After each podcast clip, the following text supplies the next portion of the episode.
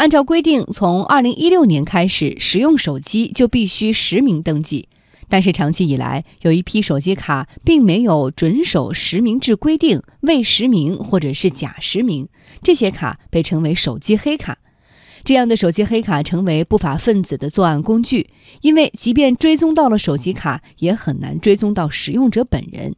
那这样的黑卡从何而来呢？我们来听央视的报道。记者在 QQ 上以关键字“北京手机号”查找相关 QQ 群，立刻就有各种 QQ 群弹了出来。很多群的介绍明确写到：销售联通、移动、电信手机号，货到付款。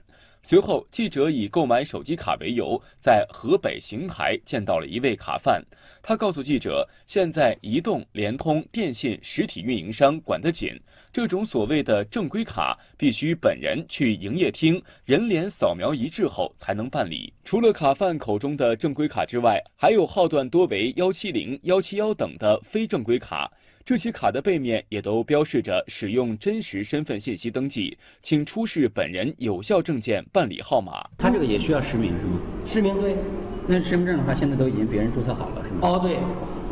据了解，这些卡片分别属于虚拟运营商朗玛移动和话机世界。卡贩告诉记者，这些虚拟运营商的卡，用户只需要在网上上传身份证就能办理，用别人的身份证也能通过。那么，用他人身份证去骗制手机卡，这些虚拟运营商能发现吗？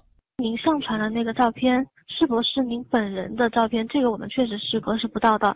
但是只要您上传的这个照片是符合我们这个要求的，都是可以审核通过的。经过测试，记者发现这些虚拟运营商的电话卡，无论是打电话、发短信，还是注册网络平台账号，均能正常使用。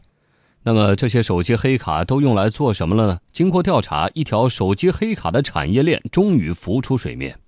记者了解到，手机黑卡的来源主要有三个：一是实体运营商卡，第二个是虚拟运营商卡，还有一种是境外电话卡。手机黑卡主要以线下销售为主，线上的销售则主要通过即时沟通工具或者电商平台进行。据了解，目前手机黑卡被大量用于网络犯罪，因为大量的网络平台都需要手机号码注册，比如很多不法分子使用一种叫做“猫池”的设备。控制大批手机黑卡，注册各类网络平台账号，从各类网络活动中非法获利。网络诈骗、网络赌博、网络招嫖，呃，各种或者水军，或者是网络在薅羊毛的黑厂，都大量需要这种手机黑卡。